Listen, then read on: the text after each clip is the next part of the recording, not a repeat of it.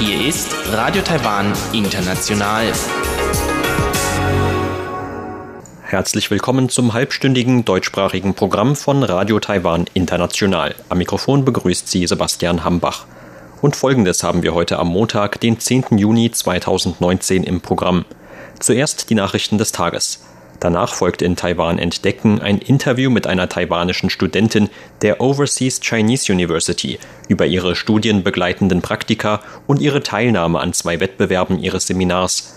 Und zum Abschluss spricht bei Eva Trindl in Taiwan Monitor die Sprecherin des amerikanischen Instituts in Taiwan, Amanda Mensur, über 40 Jahre Taiwan Relations Act, das US-Gesetz, das bis heute die inoffiziellen Beziehungen zwischen Taiwan und den USA regelt.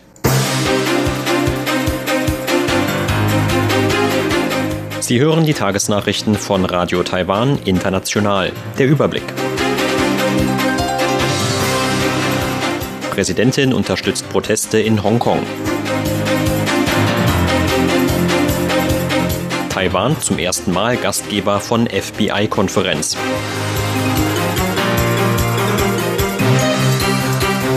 Und Regierung plant hohe Investitionen in 5G-Technologie. Die Meldungen im Einzelnen. Präsidentin Tsai Ing-wen hat den Demonstranten in Hongkong Taiwans Solidarität bekundet. Bei einer öffentlichen Veranstaltung sagte Tsai heute, dass man alle Menschen, die nach Freiheit, Demokratie und Menschenrechten streben würden, unterstütze. Am Sonntag gingen in der chinesischen Sonderverwaltungszone Hongkong Hunderttausende auf die Straße, um gegen ein von der Hongkonger Regierung geplantes Auslieferungsgesetz zu protestieren. Kritiker befürchten, dass zukünftig Verdächtige auch aus politischen Gründen nach China ausgeliefert werden könnten. In Taiwan verglich Präsidentin Tsai Ing-wen Freiheit, Demokratie und Menschenrechte mit der Luft zum Atmen. Wenn man sie nicht schütze, werde man auch keine Kraft haben, sie zu verteidigen. Aus diesem Grund werde die Regierung niemals das Modell ein Land, zwei Systeme akzeptieren, das für Hongkong gilt. Denn sobald man ein Land, zwei Systeme akzeptiert, werden alle zukünftigen Rechte und Optionen von anderen kontrolliert werden. Wir werden die weitere Entwicklung in Hongkong beobachten und hoffen, dass wir durch unsere Unterstützung für Hongkong auch Taiwan schützen können. So die Präsidentin.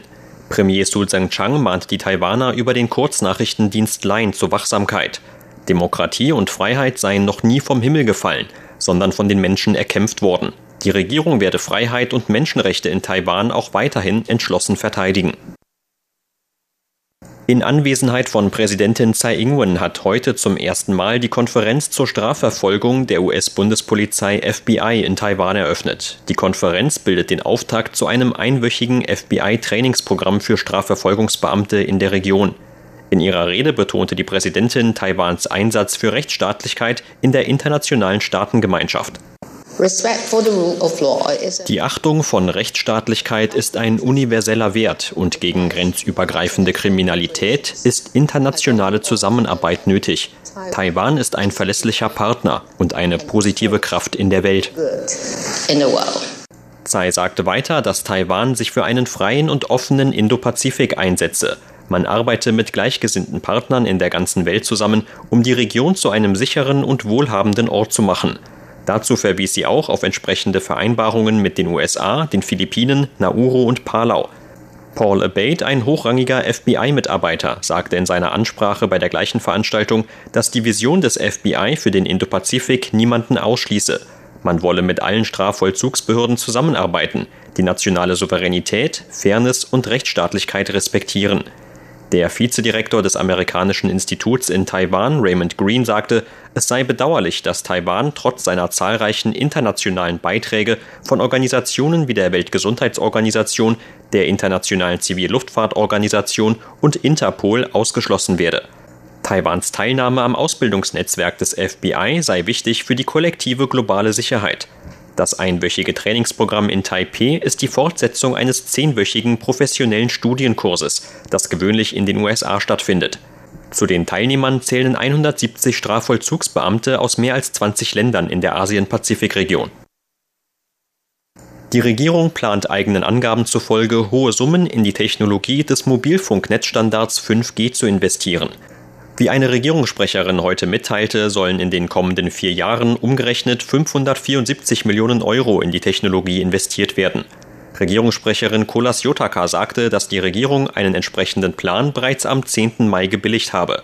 Was die Investitionen im Bereich 5G angehe, gehe es darum, schnell zu handeln. Ziel sei es, Taiwan zu einem wichtigen Partner in der weltweiten 5G-Versorgungskette zu machen. Die Regierung verspreche eine effektive Unterstützung mit Blick auf die Kerntechnologie von 5G und entsprechenden Testsystemen bereitzustellen. Außerdem werde man eine Anwendungstestumgebung für 5G schaffen, um Unternehmen dabei zu helfen, die technologischen Einstiegshürden zu überwinden.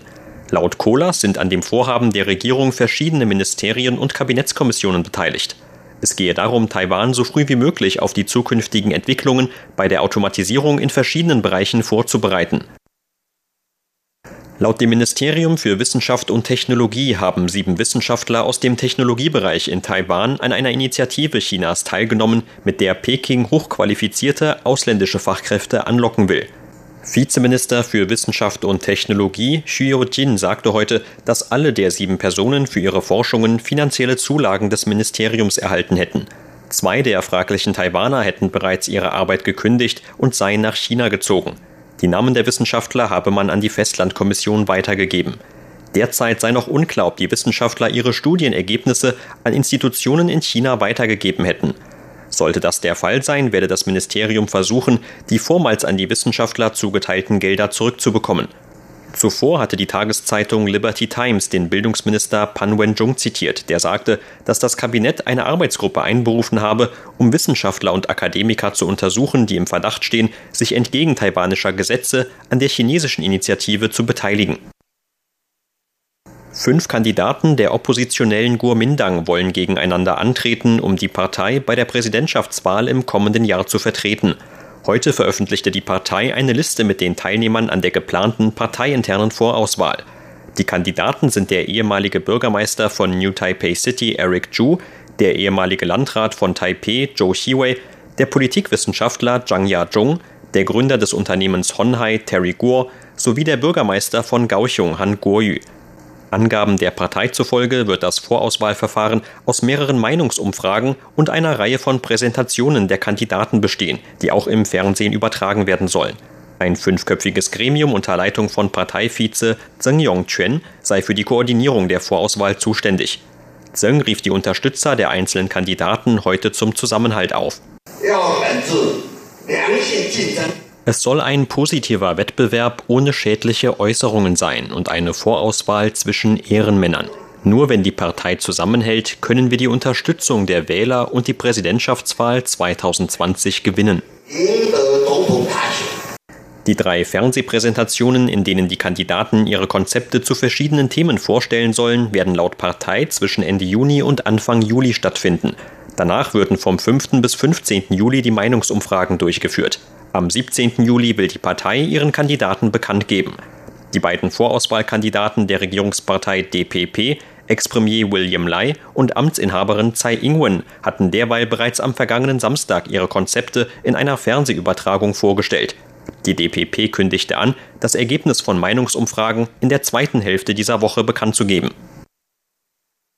Zur Börse. Taiwans Aktienindex hat heute mit 157 Punkten oder 1,5 Prozent im Plus geschlossen. Zum Abschluss des heutigen Handelstags lag der TAIEX damit auf einem Stand von 10.566 Punkten.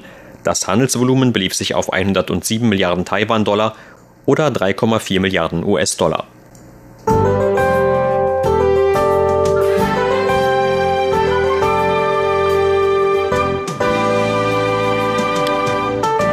Laut Wetteramt sind in dieser Woche wieder mehr Regen und damit auch niedrigere Temperaturen angesagt. Bereits heute sorgte das derzeitige Wettersystem mit Regen- und Gewitterschauern im ganzen Land für unbeständige Verhältnisse.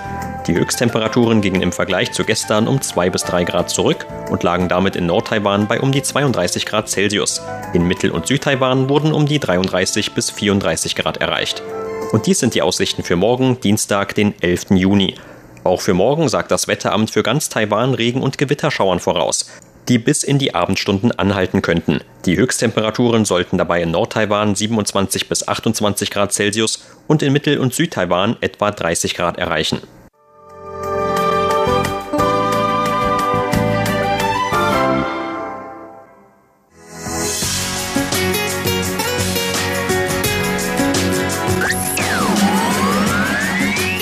Radio Taiwan, international aus Taipeh.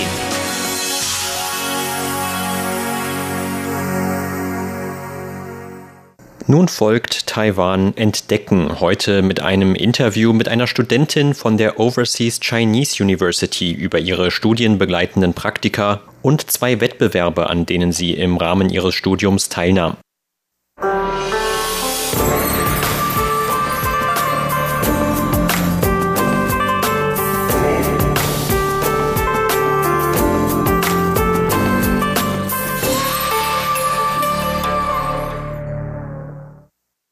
Interviewgast der heutigen Sendung ist die Studentin Chen Peiyun von der Overseas Chinese University im mitteltaiwanischen Taichung.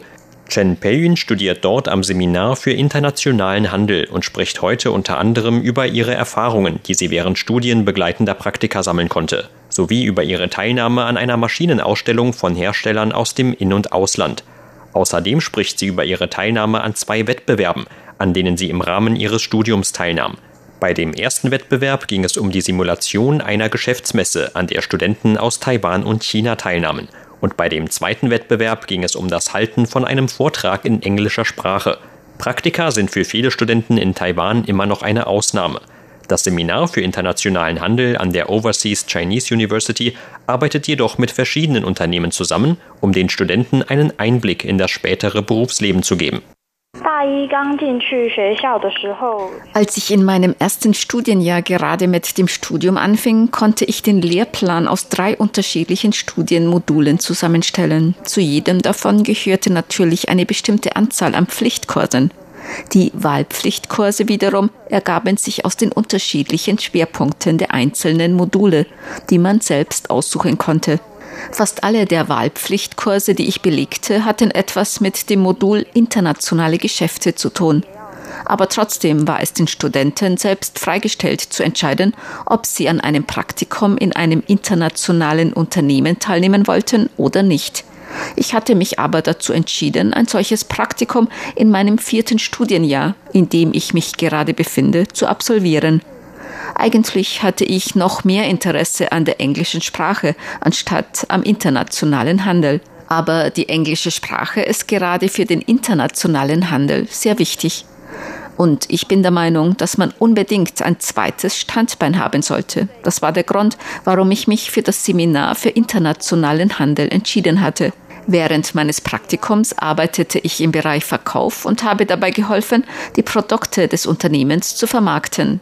Auf diese Weise konnte ich auf Messen in Indonesien und Vietnam Erfahrungen sammeln. Abgesehen von den Messen in Südostasien arbeitete Chen Peiyun auch auf Ausstellungen in Taiwan und China. Schon während des Studiums werden die Studenten an ihrem Seminar auf diese Arbeit vorbereitet. In unserem Seminar haben wir zum Beispiel auch schon einen Wettbewerb zur Simulation einer internationalen Handelsmesse von Taiwan und China veranstaltet. Weil die Universität mir diese Möglichkeit zum Üben eröffnet hatte, war es mir möglich, meine Erfahrungen von dort während des Praktikums in den jeweiligen Unternehmen mit einzubringen. Für den Wettbewerb mussten wir uns zunächst selbst Produkte von Unternehmen aussuchen, die wir gerne vermarkten wollten. Das konnte zum Beispiel eine Uhr sein oder ein Mobiltelefon und so weiter. Dann mussten wir zu den Unternehmen hingehen und mit ihnen eine entsprechende Vereinbarung erzielen. Sobald wir die Vereinbarung hatten, wurden die Wettbewerbsteilnehmer in fünf Bereiche eingeteilt. Jeweils ein Bereich war zuständig für Planung, Kommunikation, Design, Vorführung und Vorstellung. Anfangs hatte ich mich für den Bereich Kommunikation entschieden, denn dort ging es unter anderem darum, den Juroren ein Produkt auf Englisch vorzustellen. Auch wenn fast alle der Juroren Taiwaner waren, sollte man nach Möglichkeit zu Übungszwecken die englische Sprache verwenden. Insgesamt nahmen an dem Wettbewerb 16 Gruppen teil, von denen die meisten aus China kamen. Das heißt, es kamen vor allem Studenten von chinesischen Universitäten nach Taiwan, um an diesem Wettbewerb zur Simulation einer internationalen Handelsmesse teilzunehmen. Für uns führte der Wettbewerb auch zu der Erkenntnis, dass wir uns noch in vielen Bereichen mehr anstrengen und verbessern müssen. Trotz ihres großen Interesses an der englischen Sprache stellte Chen Pei-yun zunächst fest, doch noch die ein oder andere Hemmung zu haben, wenn es darum ging, vor Unbekannten zu sprechen. Was die Kommunikation angeht, so traute ich mich anfangs noch nicht so recht, mit anderen zu sprechen, vor allem auf Englisch. Ich war sehr nervös, wollte mich aber gleichzeitig dazu bringen, mich selbst zu überwinden und diesen ersten Schritt zu wagen, damit ich mich in Zukunft mehr traue zu sprechen. Außerdem handelte es sich eher um Fachenglisch, das sich von dem Alltagsenglisch unterscheidet, das ich früher gelernt hatte. Deshalb musste ich noch mehr Zeit investieren, um die ganzen Spezialbegriffe zu lernen, mit der das Unternehmen sein Produkt beschrieb, damit ich es den Kunden besser vorstellen konnte. Dafür musste ich das Produkt natürlich sehr gut verstehen, denn andernfalls kann es einem nicht gelingen, die Kunden überhaupt anzulocken. Der Vortrag sollte dazu auch sehr komplett sein und den gesamten Herstellungsprozess des jeweiligen Produkts zum Thema haben oder auch welche Besonderheiten das Produkt hat und so weiter. Es ging darum, die Kunden auf dynamische Art und Weise über das jeweilige Produkt zu informieren. Ich finde, dass gerade die chinesischen Studenten in der Art und Weise, wie sie Computerpräsentationen anfertigten, sehr dynamische Vorträge gehalten haben. Ihre Präsentationen waren teilweise wie Kurzfilme. Das ist ein Punkt, den wir Studenten aus Taiwan noch ausbauen müssen. Im Vergleich dazu waren unsere Präsentationen eher allgemein und geschäftsmäßig gehalten und sie zogen nicht so viel Aufmerksamkeit auf sich. Unsere Präsentationen waren aber meist direkt auf das Produkt zugeschnitten. Etwas mehr Sprachpraxis konnte sie zudem über ihre Teilnahme an einem englischsprachigen Vortragswettbewerb sammeln. Bei meiner Teilnahme an dem Wettbewerb für englischsprachige Vorträge ging es für mich auch darum, das Problem zu überwinden, vor einer Menschenmenge zu sprechen. Ehrlich gesagt werde ich normalerweise sogar schon beim Üben auf der Bühne extrem nervös. Der Wettbewerb gab mir die Möglichkeit, meinen eigenen Mut zu trainieren, damit ich besser im Präsentieren werde, um zum Beispiel den Kunden oder den Kollegen ein Produkt noch besser vorstellen zu können. Der Wettbewerb gab dabei nur das allgemeine Motto vor, das innovatives Präsentieren lautete. Das eigentliche Thema musste man sich dann selbst aussuchen, planen und einen Entwurf dazu schreiben. Am meisten Zeit habe ich wohl damit verbracht, eine Computerpräsentation für meinen Vortrag zu entwerfen. Denn bei einer Computerpräsentation geht es darum, möglichst wenige Worte zu benutzen, um bei den Juroren überhaupt ein Interesse zu wecken, sie sich anzuschauen. Ich selbst bin allerdings jemand, der nicht gerne Dinge auswendig lernt. Für mich war daher das Auswendiglernen vor dem Vortragen auf der Bühne sehr schwierig. Dafür musste ich mir erst miteinander zusammenhängende Erklärungen überlegen, um immer von einem Punkt zum nächsten zu kommen, ohne plötzlich nicht mehr zu wissen, was ich sagen wollte.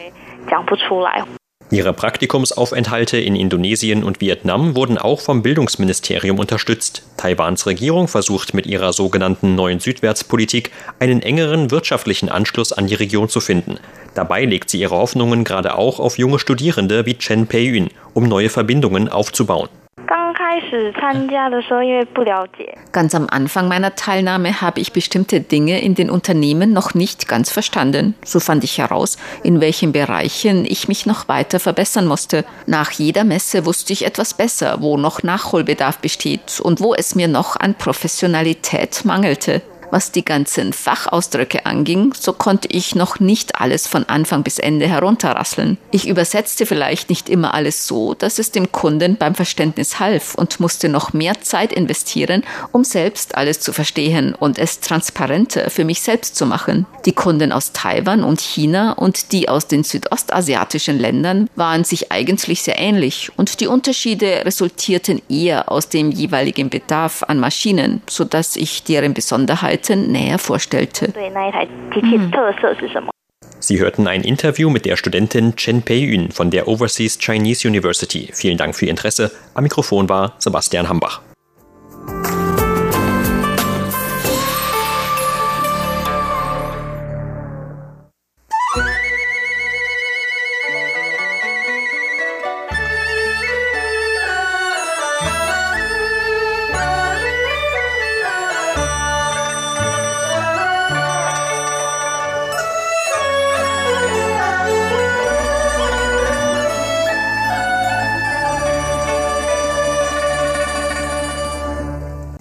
Folgt die Sendung Taiwan Monitor mit Eva Trindl.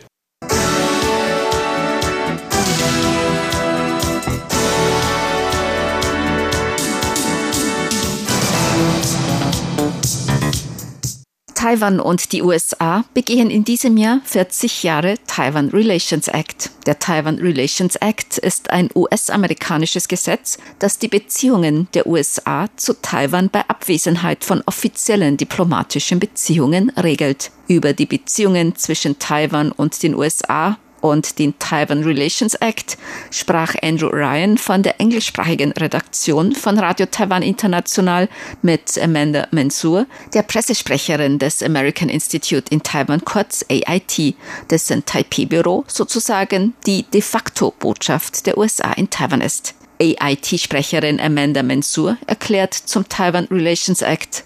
After the US Nachdem die USA 1979 ihre Anerkennung von der Republik China zur Volksrepublik China gewechselt hatten, herrschten in den USA, besonders im Kongress, ein starkes Gefühl, dass wir irgendeine Form von Beziehungen mit der Bevölkerung Taiwans aufrechterhalten wollen. Der Taiwan Relations Act stellt sicher, dass die Beziehungen, mögen sie auch nicht offiziell sein, jedoch auch nicht unwichtig sind. Der Taiwan Relations Act erstellt einen Mechanismus, der es ermöglicht, dass die USA und Taiwan wirtschaftliche Beziehungen haben, dass sie Kulturaustausch haben und auch weiterhin im Bereich der Sicherheit zusammenarbeiten.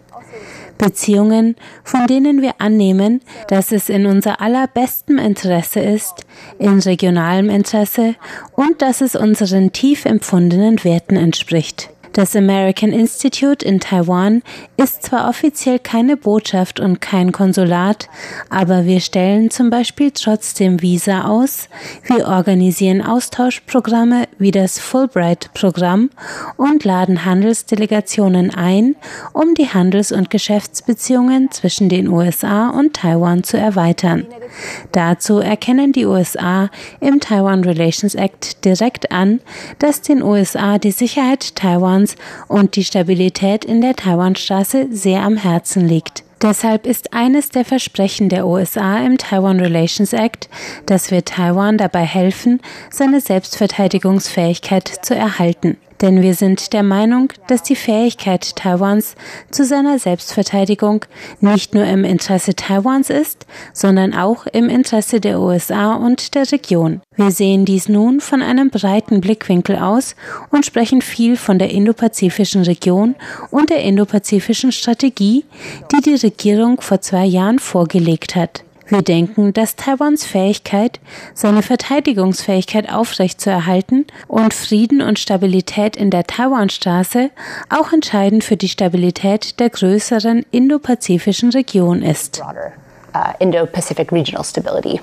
Im Taiwan Relations Act geben die USA das Versprechen, Taiwan dabei zu helfen, seine Selbstverteidigungsfähigkeit zu bewahren. Dazu gehören auch Waffenlieferungen der USA an Taiwan. Über das Verfahren sagte AIT-Sprecherin Amanda Mensur. The process by which um das Verfahren, mit dem Taiwan um Waffenkäufe von den USA nachsucht und die USA eine Einschätzung vornehmen, ist nicht wirklich so linear. Die USA und Taiwan stehen darüber in regelmäßigem Kontakt über den Verteidigungsbedarf Taiwans. Es ist eher ein konsultativer Prozess, in dem wir darüber diskutieren und entscheiden, was Taiwan benötigt und was die USA zur Verfügung stellen kann. Allgemein gesagt handelt es sich um einen laufenden konsultativen Prozess, wie Taiwan am besten seinen gegenwärtigen und zukünftigen Bedürfnissen gerecht werden kann. Also Rückblickend auf die Entwicklung der Beziehungen zwischen Taiwan und den USA während der 40 Jahre Taiwan Relations Act und auf die Frage nach unterschiedlichen Interpretationen verschiedener US-Regierungen sagte die Sprecherin des American Institute in Taiwan, Amanda Mansour, was die Interpretation des Taiwan Relations Act angeht, ist das Gesetz recht einfach. Ich denke, dass unterschiedliche Regierungen unterschiedliche Prioritäten haben. Sie wollen unterschiedliche Teile der Beziehungen zwischen den USA und Taiwan fördern. So konzentrieren sie sich vielleicht auf unterschiedliche Teile des Gesetzes. Ich denke, dass sich unsere Politik gegenüber Taiwan in den vergangenen 40 Jahren nicht verändert hat. Ich komme mir manchmal wie eine hängen gebliebene Schallplatte vor. Denn es ist ein wichtiger Teil meiner Arbeit, zu wiederholen, dass unsere Politik unverändert ist. Aber was sich tatsächlich in den vergangenen 40 Jahren verändert hat, ist Taiwan. Bei der Verabschiedung des Taiwan Relations Act durch den US-Kongress waren wohl sogar viele, die dafür gestimmt hatten, skeptisch, was sich damit bewirken lässt. Damals war Taiwan keine Demokratie, es war nicht die wichtige Wirtschaftskraft oder das Hightech-Zentrum wie jetzt. Man wusste damals nicht, was man mit inoffiziellen Beziehungen überhaupt erreichen kann. Es gab nirgends sonst auf der Welt ein solches Arrangement. Viele, die damals über den Taiwan Relations Act abgestimmt hatten, sagen nun, dass es ihre kühnsten Erwartungen übertroffen habe. Das liegt zum Teil daran, dass die Beziehungen zwischen Taiwan und den USA so sehr gewachsen sind. Zum Teil liegt es auch daran, dass sich Taiwan selbst zu einer lebhaften Demokratie, Marktwirtschaft und, wie ich sagte, zu einem Hightech-Zentrum entwickelt hat. Ich denke, der Grund dafür, dass die Beziehungen zwischen den USA und Taiwan so anders sind als vor 40 Jahren, hat viel damit zu tun, dass sich Taiwan so sehr verändert hat.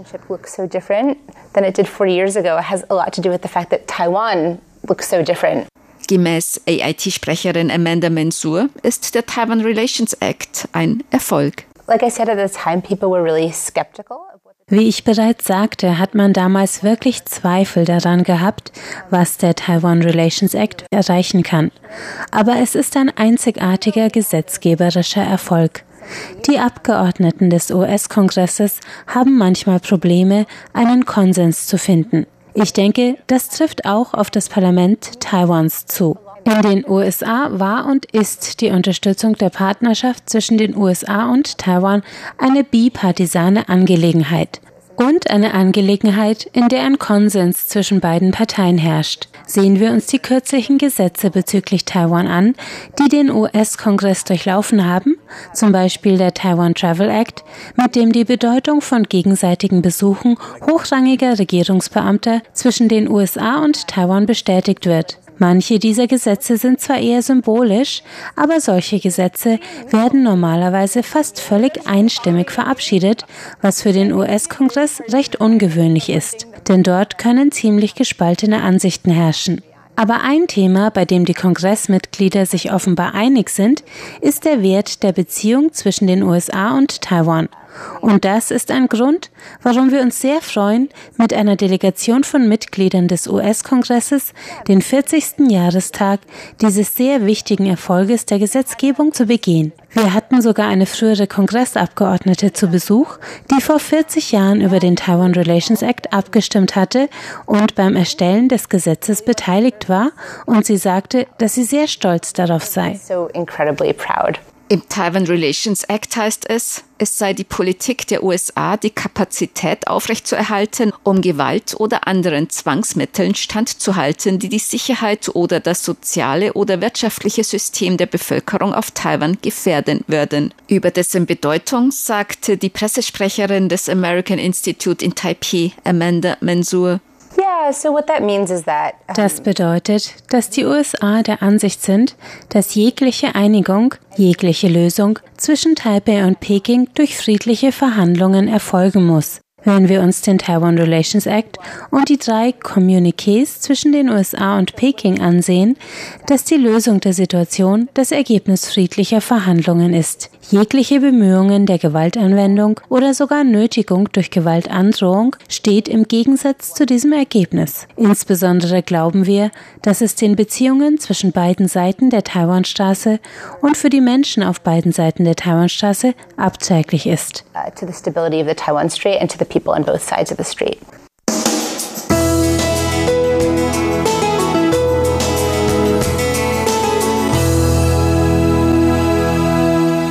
Sie hörten das halbstündige deutschsprachige Programm von Radio Taiwan International am Montag, den 10. Juni 2019. Unser aktuelles Radioprogramm und weitere Sendungen können Sie im Internet on demand hören unter der Adresse www.de.rti.org.tv. Weitere Informationen und Videos von der RTI Deutschredaktion rund um Taiwan finden Sie zudem auf unserer Facebook-Seite und auf unserem YouTube-Kanal.